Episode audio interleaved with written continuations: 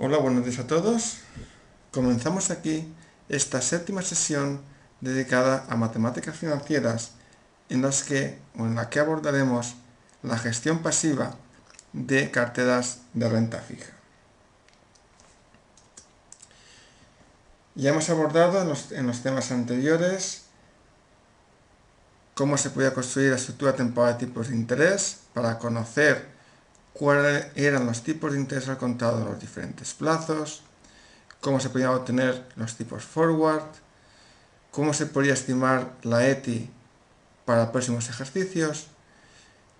En el tema siguiente analizamos varias medidas sobre la gestión o sobre la medición del riesgo en las carteras de renta fija y nos corresponde ahora analizar cómo se puede llevar a cabo la gestión de carteras de renta fija, es decir, comenzamos los últimos temas de esta asignatura en las que ya vamos a implementar todo lo estudiado hasta ahora en casos prácticos como es la gestión de carteras. Por tanto, igual que en temas anteriores, comenzaremos con una introducción al tema en el que abordaremos cómo se calcula el valor actual, cómo se calcula la riqueza final, cómo se obtiene la rentabilidad de una cartera,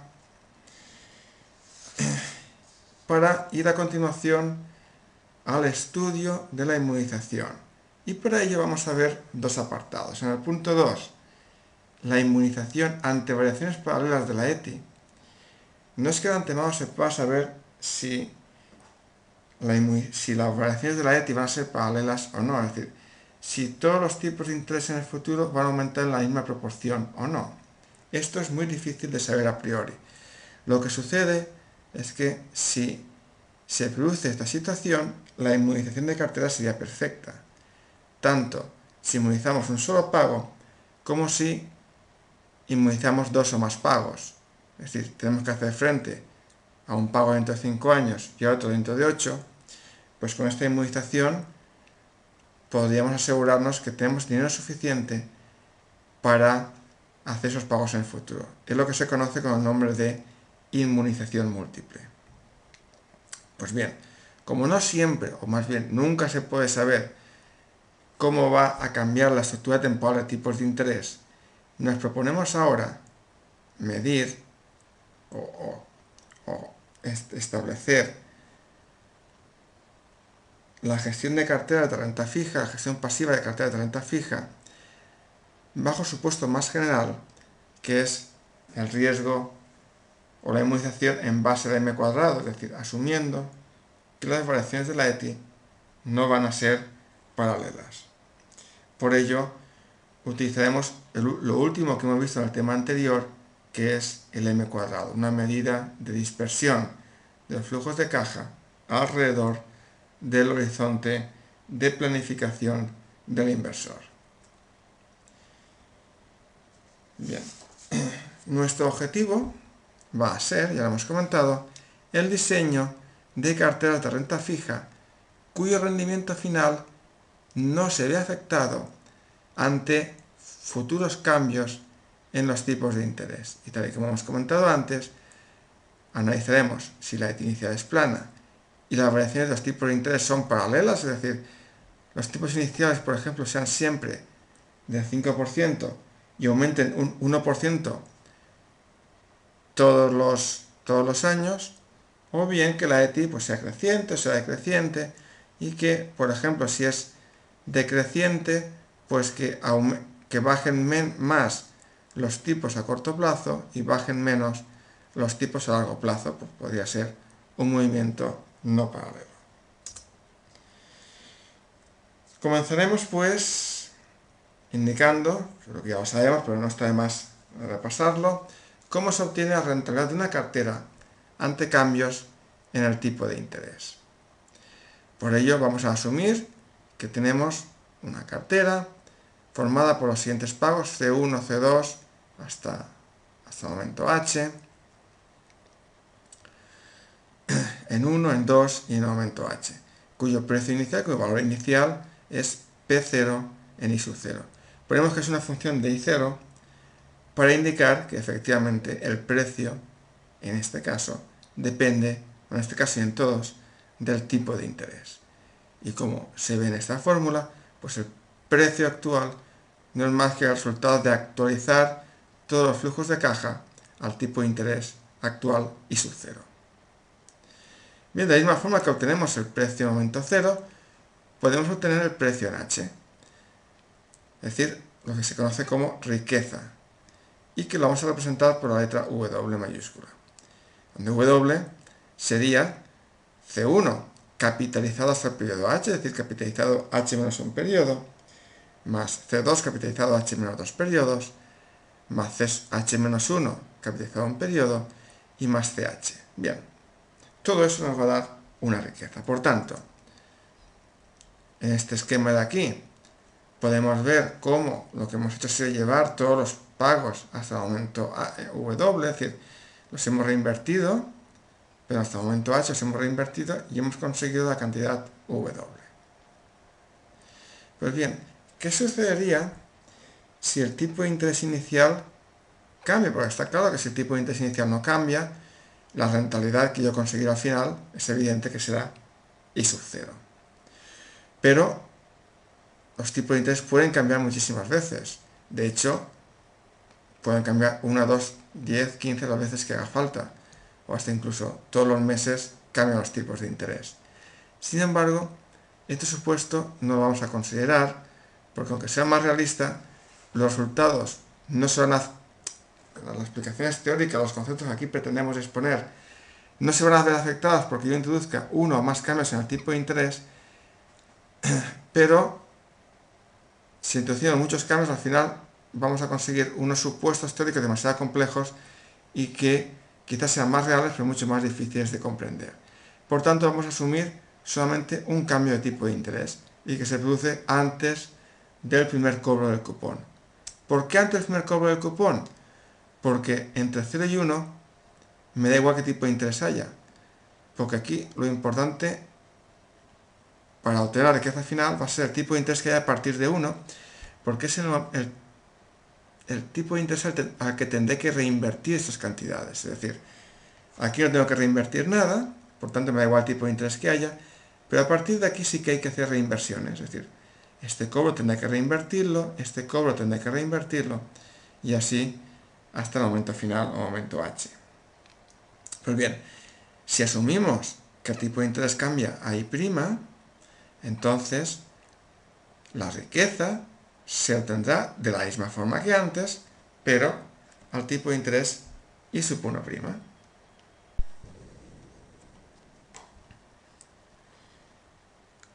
Con este nuevo tipo de interés, ya hemos comentado que se obtendrá una nueva riqueza y por tanto la rentabilidad de la operación se podrá conseguir sin más que dividir W entre el precio inicial, es decir, la riqueza conseguida entre el precio inicial y elevado a una partida por H, es decir, a uno partido el número de periodos.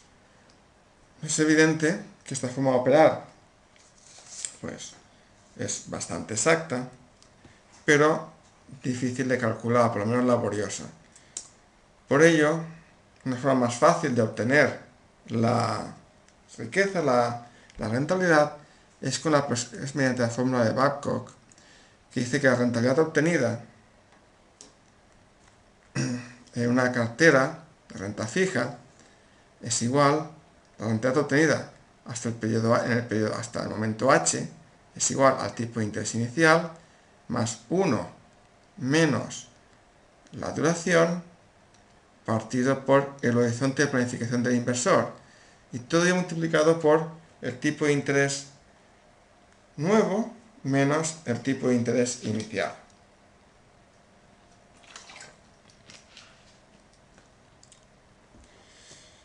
De esta forma sencilla no tenemos más que saber cuál es la duración de la cartera, el horizonte de planificación es un dato porque es nuestro objetivo, el tipo de interés inicial que lo conocemos y conocer cuál es el nuevo tipo de interés. Con ello automáticamente sabemos la rentabilidad que obtendremos al final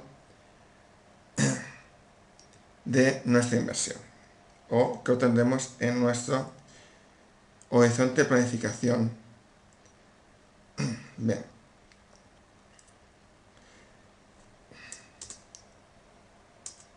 Pues bien, el objetivo con la inmunización de carteras es que la rentabilidad final de una cartera sea como mínimo la rentabilidad inicial de mercado. En el ejemplo anterior, por ejemplo, se trataría de conseguir que la rentabilidad final de la cartera R sea como mínimo y sub cero, con independencia de la evolución de los tipos de mercado. Esto es, con independencia de que el nuevo tipo de interés sea mayor o menor que el tipo inicial. Ya hemos comentado que para inmunizar una cartera vamos a distinguir dos supuestos. El primero, que es el ejemplo que vemos en pantalla, que es que la ETI inicial es plana y las variaciones de la misma son siempre paralelas. Por tanto, que la variación de los tipos forward para periodos de igual amplitud es la misma con independencia de los plazos.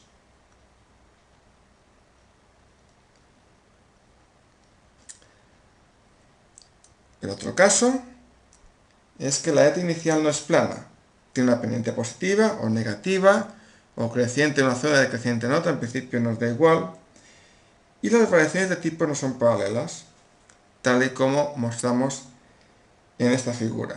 Aquí, por ejemplo, vemos que ni la ETA inicial es plana, es pendiente creciente, y los tipos a corto aumentan mucho más que los tipos a largo. Por tanto, el objetivo es conseguir carteras que para un plazo determinado permitan asegurar una rentabilidad, con independencia de la evolución de los tipos de interés. Es lógico pensar que si las variaciones con el tipo cuando las, las horizontal, la horizontal y las variaciones son las mismas para cualquier plazo,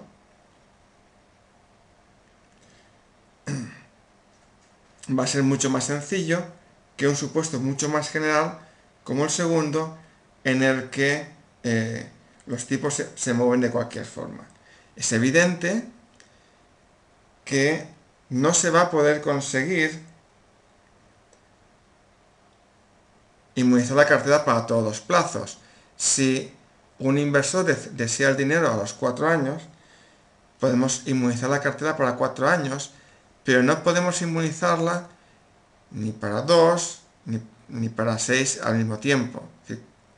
En principio las carteras comprando bonos adecuados se pueden inmunizar para cualquier plazo, pero solamente en un punto, en cualquier otro punto dejan de estar inmunizados. ¿De acuerdo? Repito, nuestro objetivo es conseguir que en ese horizonte de planificación del inversor, pues el valor de la cartera no cambie, pase lo que pase con los tipos de interés.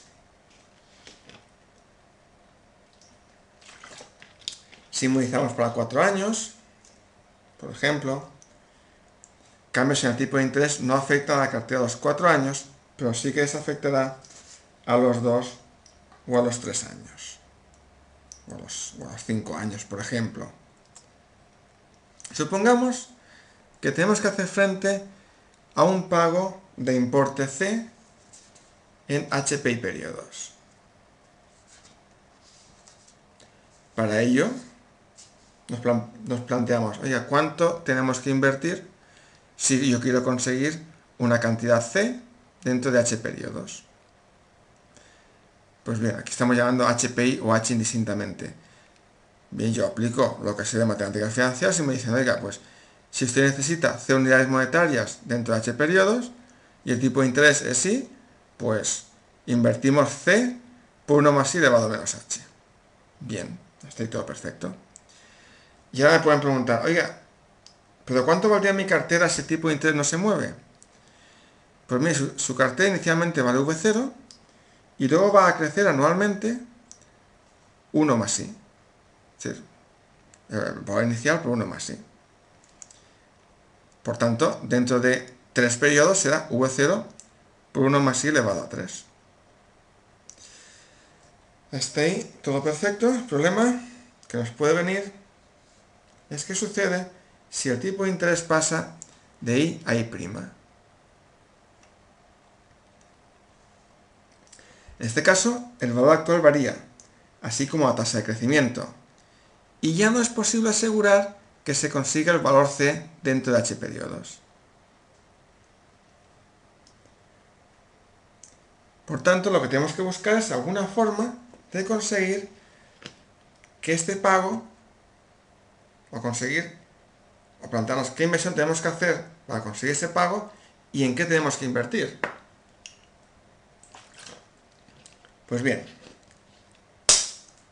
una cartera, según Fisher y Weil, decía, según Fisher una cartera de bonos está inmunizada para un determinado periodo de tiempo, que llamamos horizonte de planificación del inversor, si su valor al final del mismo es, ante cualquier cambio del tipo de interés, como mínimo, el que dicha cartera tendría si la evolución de los tipos de interés permanece constante a lo largo de dicho periodo de tiempo. Por tanto,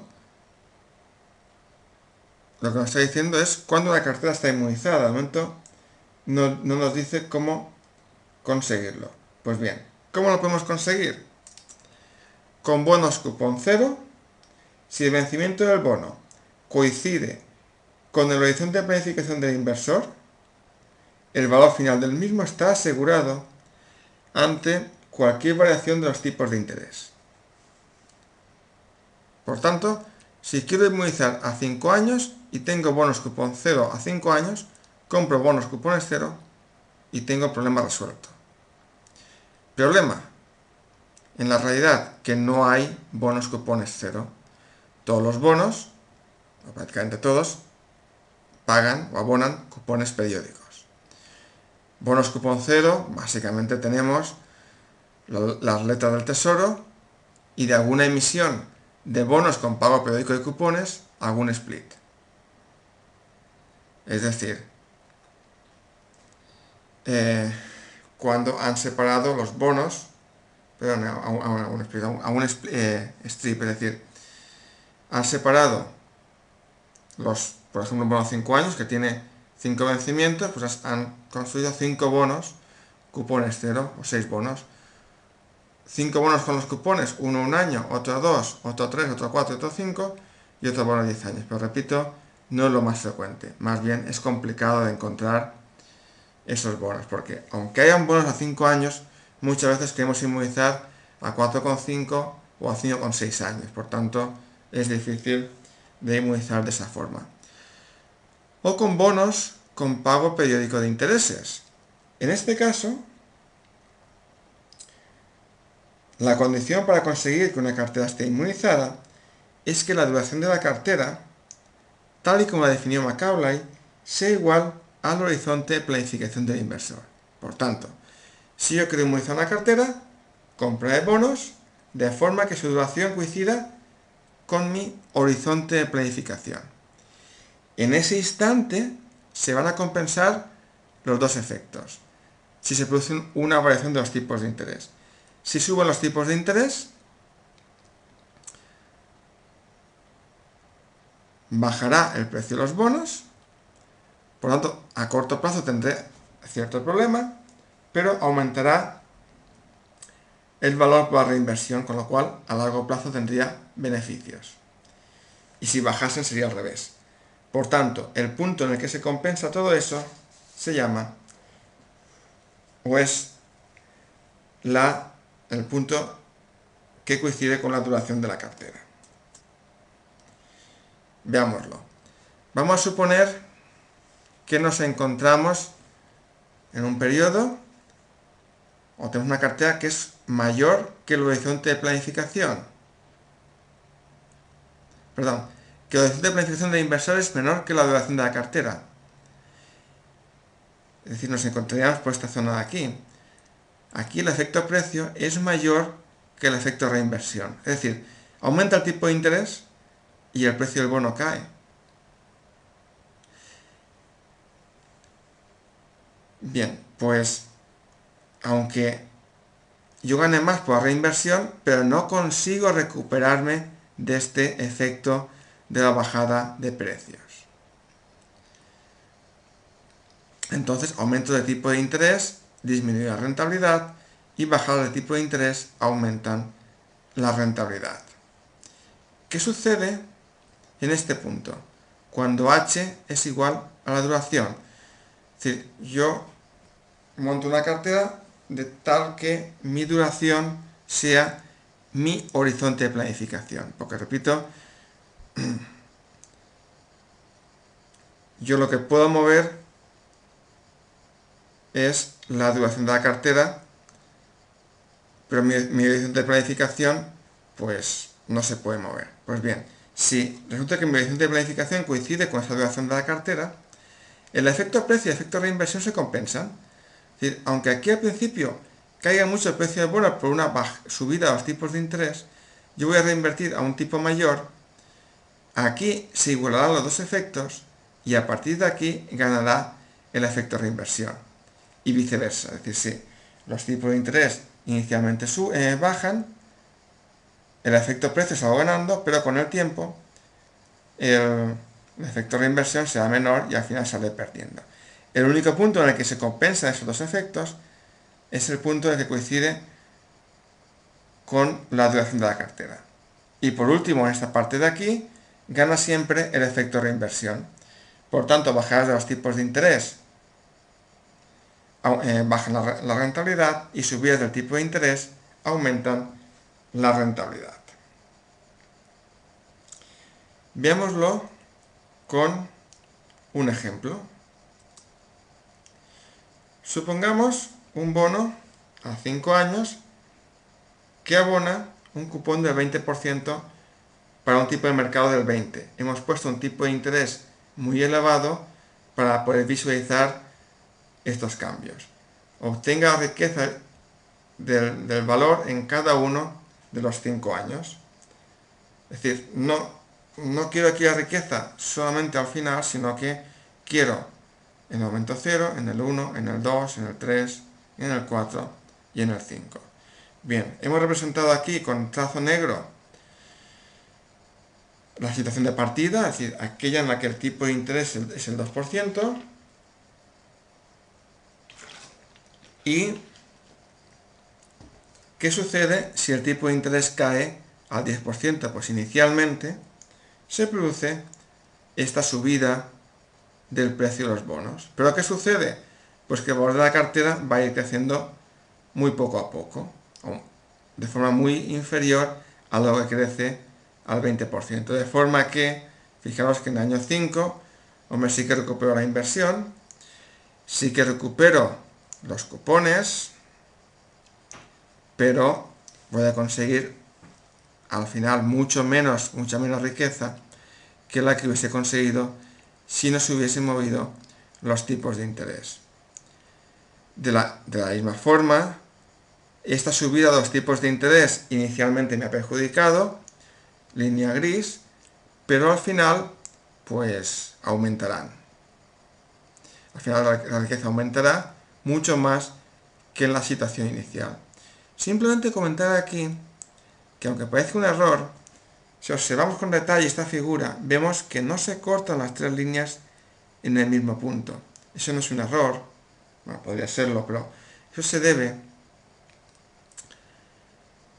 a que la duración de un bono depende de el plazo de vencimiento, coincide en todos los casos, el cupón coincide en todos los casos, la TIR del mercado, el tipo de interés de mercado. Claro, y estamos asumiendo que el tipo de interés cambia desde el 10 hasta el 30%. Por tanto, fijaros cómo hay un corte aquí y otro corte aquí. ¿Por qué? Pues porque tiene diferente duración. Entonces vamos a suponer que si en este momento donde está inmunizado, realmente la diferencia entre eh, este aumento y este aumento pues es muy poco. ¿De acuerdo? Y de todas formas estamos asumiendo aquí variaciones de tipos muy importantes. Actualmente nos estamos moviendo en el torno del, del 2, 3, 4%. Y de hecho los bonos del Estado llevan muchos, muchos años que se están moviendo en el torno del 4, 5%. Me pueden cambiar y pueden subir mucho más o bajar algo más, pero va a ser muy difícil que suban al 30%. Bien, en, este, en esta tabla mostramos los mismos valores, pero indicamos cuál es el precio del bono en el, al 20% en cada uno de los años, siempre es 100 porque es el, nominal, el, interés coincide con el tipo de mercado, ¿de acuerdo? Cupón de 20%, tipo de interés de 20%. Analizamos también la situación para bajar el tipo de interés de mercado al 10% y para las subidas al 30%. Por tanto, al 20% en cada uno de los años vemos cómo tenemos la riqueza. En el año 0 solamente por el precio de los bonos. En el año 1 por el precio de los bonos más los 20 euros que cobramos de cupón. En el año 2 tengo los 100 euros más los 20 euros que he cobrado aquí capitalizados un periodo más otros 20 euros. Total, 100 más 20 más 20 y más 4 de reinversión, 144. En este de aquí iríamos acumulando los 100 más este cupón, más este cupón, más este, más la reinversión. Y así hasta el final. Cuando los tipos bajan al 10%, vemos que en todos los casos el precio es superior. Pero como a partir de aquí, lo que obtengo por reinversión va siendo menor. Entonces aquí es igual, aquí casi no hay diferencia, pero aquí al final fijaros que ya la diferencia es de 14 euros, lo cual es muy importante. Mientras que la diferencia por el precio solamente es de 9. Y en el tercer caso, vemos como el precio es más pequeño en todos los casos, que va creciendo, porque hemos dicho que un mismo, o sea, el bono, al mismo tipo de interés, eh, cuanto más corto sea el vencimiento, menos sería afectado por eh, bajadas de tipos. Por tanto, un bono que restan 5 años se ve muy afectado, pero un bono que restan 3 años, un año, perdón, se ve menos afectado. Y como, en este caso, los valores que yo tengo por reinversión son muy superiores.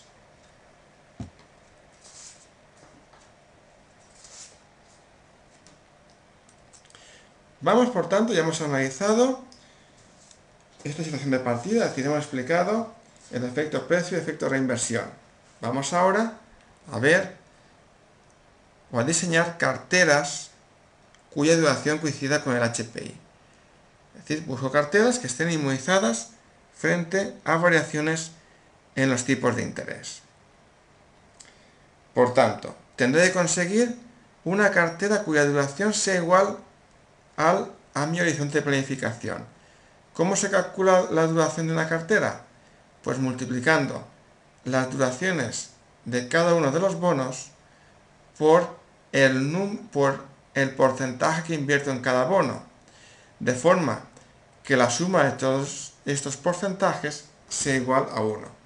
Y no se van a permitir descubiertos en ningún tipo de bonos, es decir, que puedo invertir mucho o poco, pero no puedo estar corto, no puedo estar vendido. Es decir, puedo no comprar nada, pero no puedo eh, comprar en descubierto para devolver después. Esto, aunque en la práctica podría hacerse en algún caso, en principio supone aumentar el riesgo y aquí no lo vamos a considerar.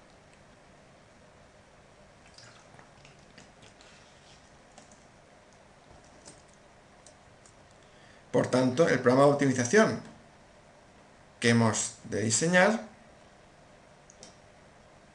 sería un programa como este, en el que la duración sea igual a h, conseguir una cartera cuya duración sea igual a h, que se invierta todo lo, que yo tengo y que todos los valores sean positivos. Resulta evidente que este sistema de ecuaciones, que lo hemos generalizado para n, pues va a tener infinitas soluciones. Por ejemplo, si hay tres bonos, a partir de tres bonos ya tiene infinitas soluciones. Todas ellas válidas. Entonces, ¿qué es lo que hacemos en la práctica? Pues coger solamente dos o tres bonos y con esos dos, dos o tres bonos conseguir la duración, que la duración de la cartera sea exactamente H.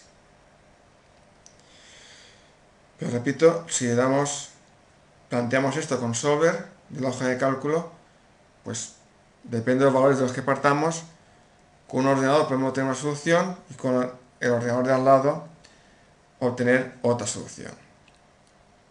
Y todas exactamente igual de bien.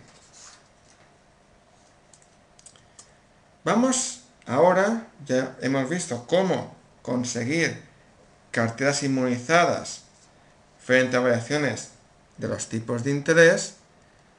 Por tanto, lo que me propongo ahora es analizar la inmunización múltiple, es decir, qué sucede si en lugar de hacer frente a un solo pago, tengo que hacer frente a dos o más pagos. En la práctica esto es lo que suele suceder, porque uno le puede hacer falta de dinero para un determinado plazo y luego dentro de tres años tiene que hacer frente a otro desembolso. Resulta evidente que una forma más sencilla sería construir dos carteras. Pero claro, o sea, una cartera inmunizada para T1 y otra cartera inmunizada para T2. Esto sería posible, pero pensemos que todos los movimientos que, de los que comentemos aquí, que hay que comprar, hay que vender bonos, luego en la práctica tendríamos que considerar las comisiones. Aquí no las introducimos porque en principio dificultarían los cálculos. Pero cuando el beneficio que vamos a conseguir por algún ajuste sea muy pequeño, posiblemente no nos interese realizarlo. Porque pensad que un ajuste por, cualquier ajuste se puede llevar, por ejemplo, un 0,25, un 0,30% en comisiones, depende de los bancos. Por tanto, hay que ser muy cautos a la hora de realizar movimientos. Por ello, gestionar dos carteras distintas, comprar dos bonos distintos, supone encarecer el tema de las comisiones. Por tanto, yo creo que esa opción se debe descartar y gestionarlo todo como única, una única cartera. ¿Y qué es lo que tenemos que hacer?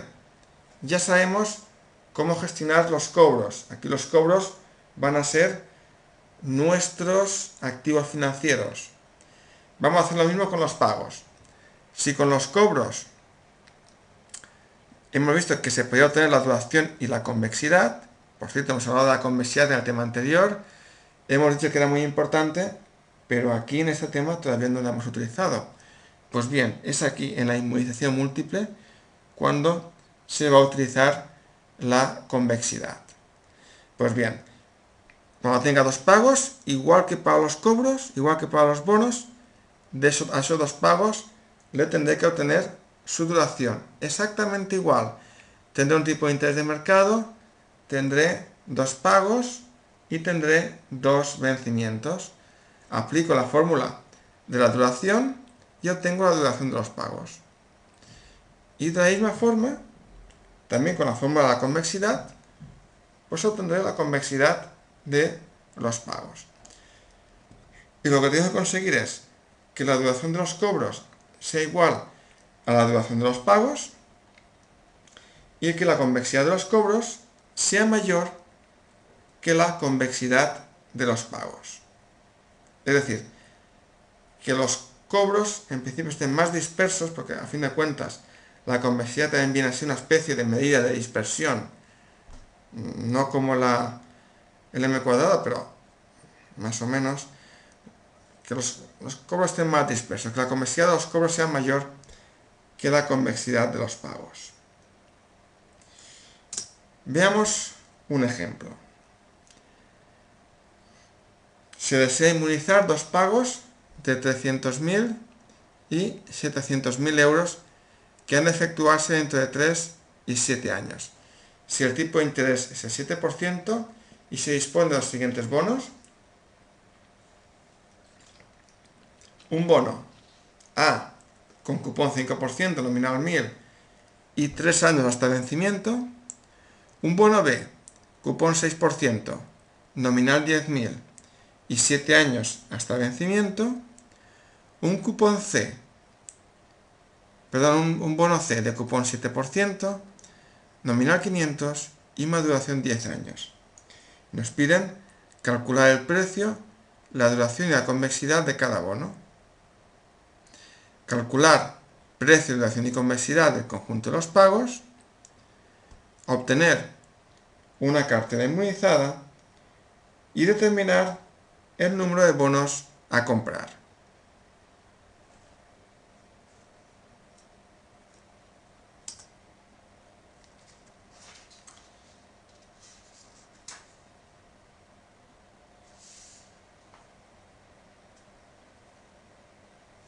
Pues bien, aquí tenemos el cálculo del precio. Hemos utilizado una hoja de cálculo, hemos dispuesto en columnas los pagos del activo A, 50, 50 y 1050, los pagos del activo B, que era cupón 6% y nominal 10.000, a 5 años, 600, 600, 600, 600 y 10.600, los pagos del activo C, los cobros, perdón, 35, 35, así hasta el año 9 y en el año 10 el cupón más el nominal 535. Bien. Luego hemos calculado la duración. La duración lo que hacemos es multiplicar estas columnas de aquí por el número de años. De forma que la primera se obtenga 50 por 1, 50. 50 por 2, 100. 50 por 3, perdón, 1050 por 3, 3150. Y exactamente lo mismo con el resto de bonos. Bien, el precio se obtiene aplicando la fórmula de valor actual a, esta, a estos cobros de aquí, a estos valores de aquí, recordando que el tipo de interés es el 6%. Esto lo puedo hacer para el primero, para el segundo y para el tercero. Si aplico lo mismo,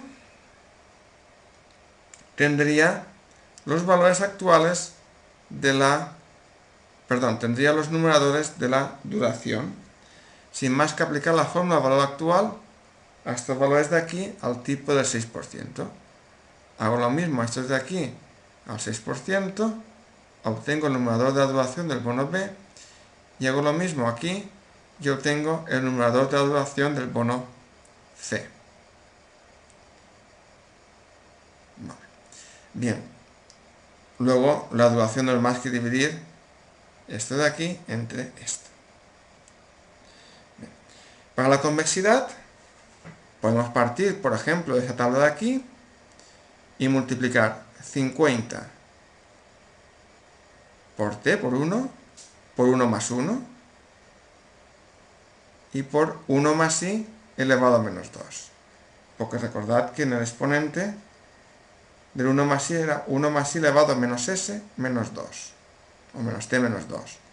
Pues bien, el menos t lo voy a calcular aquí con el valor actual, pero ese menos 2, que es el que me molesta para aplicar la fórmula valor actual, pues lo obtengo aquí. Por tanto, aquí pongo 50 por 1 por 2, por 1 más i elevado a menos 2.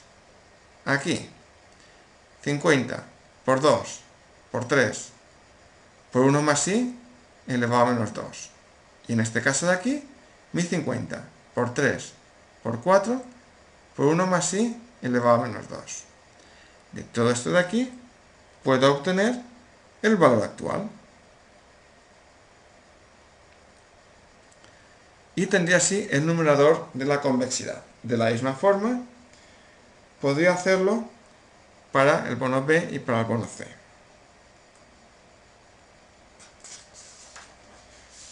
A continuación calculamos el precio, duración y convexidad para el conjunto de los pagos.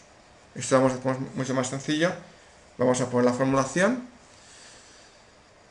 Entonces tenemos dos, dos pagos, uno en 3 y otro en 7 por tanto, la duración de los pagos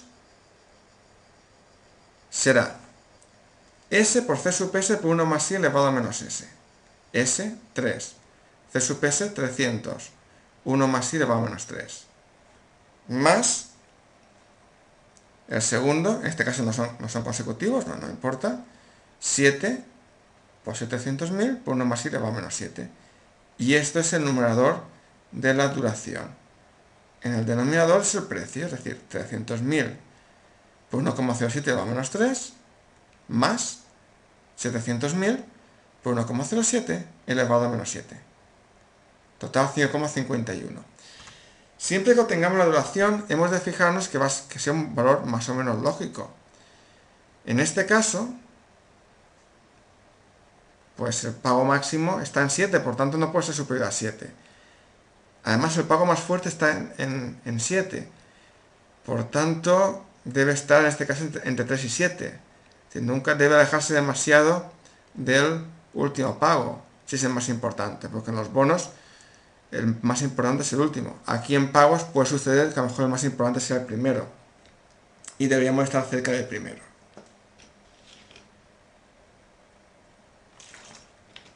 La convexidad de los pagos, recordad que era un medio de t por t más 1, en este caso 3 por 4, por 300.000, por 1,07 le va a menos 5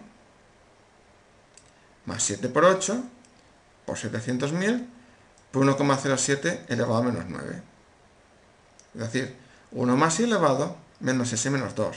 1,07 elevado a menos 7 menos 2 menos 9. Y dividido igual que antes por el precio y dividido por 2. Total, 17. Por tanto, estamos buscando una cartera cuya duración sea 5,56 y que la convexidad sea mayor que 17,54. Todo esto es fácil de obtener con el solver de la hoja de cálculo. Entonces el programa de optimización sería tal que encontrar x sub a, x sub b, x sub c, tales que, es decir, una serie de porcentajes tales que dichos porcentajes permitan obtener una duración de la cartera igual a 5,56, que coincide con la duración de los pagos, y que las convexidades de A, es decir, la convexidad de la cartera, es decir, convexidad de A multiplicada por el porcentaje que invierto en A, más la convexidad de B por el porcentaje que invierto en B, más la convexidad en C por el porcentaje que invierto en C, sea mayor que 17,54.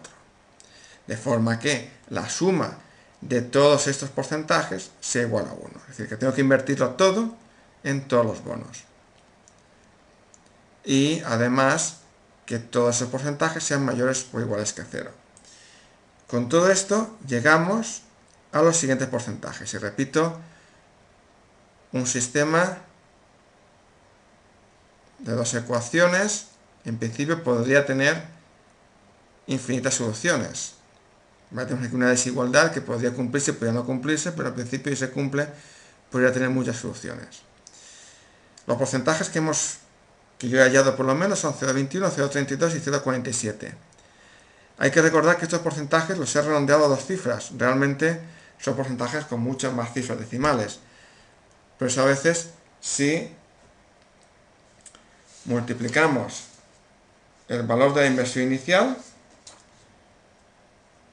que era 800.000, es decir, el valor actual de esos pagos al tipo de interés de mercado actual, pues bien, eso nos da 680.814. Si este valor lo multiplico por esos porcentajes, evidentemente no va a dar estos valores, sino muy aproximados. Eso es porque aquí faltan algunos decimales más. Pero de todas formas, para presentar la información, yo creo que es suficiente con dos decimales. Por tanto, esta inversión de 680.000 euros la tengo que dividir entre estos tres bonos. Tal forma que invierto mucho más en el bono C y mucho menos en el bono A. Pues bien, como ya sé el precio de cada bono, lo que yo tengo que determinar, lo que yo tengo que ofrecer al inversor es decirle, oiga usted, lo que tiene que invertir es, o que tiene que hacer es comprar 148 bonos A, 23 bonos B y 639 bonos C. En la realidad, los bonos se compran siempre de manera entera. nosotros trabajaremos siempre con decimales, no por nada, sino para que si trabajásemos con números enteros, introduciríamos un pequeño factor de, de, distorsión y haría que algunas cifras no coincidieran. Entonces, para evitar eso, introducimos decimales, aunque somos conscientes de que en la realidad no se deben, no se, puede trabajar con decimales, hay que trabajar siempre con valores enteros. Pues bien, hasta aquí, aquí vamos a dejar esta primera clase de gestión pasiva. Continuamos a continuación con la segunda clase de gestión pasiva. Muchísimas gracias.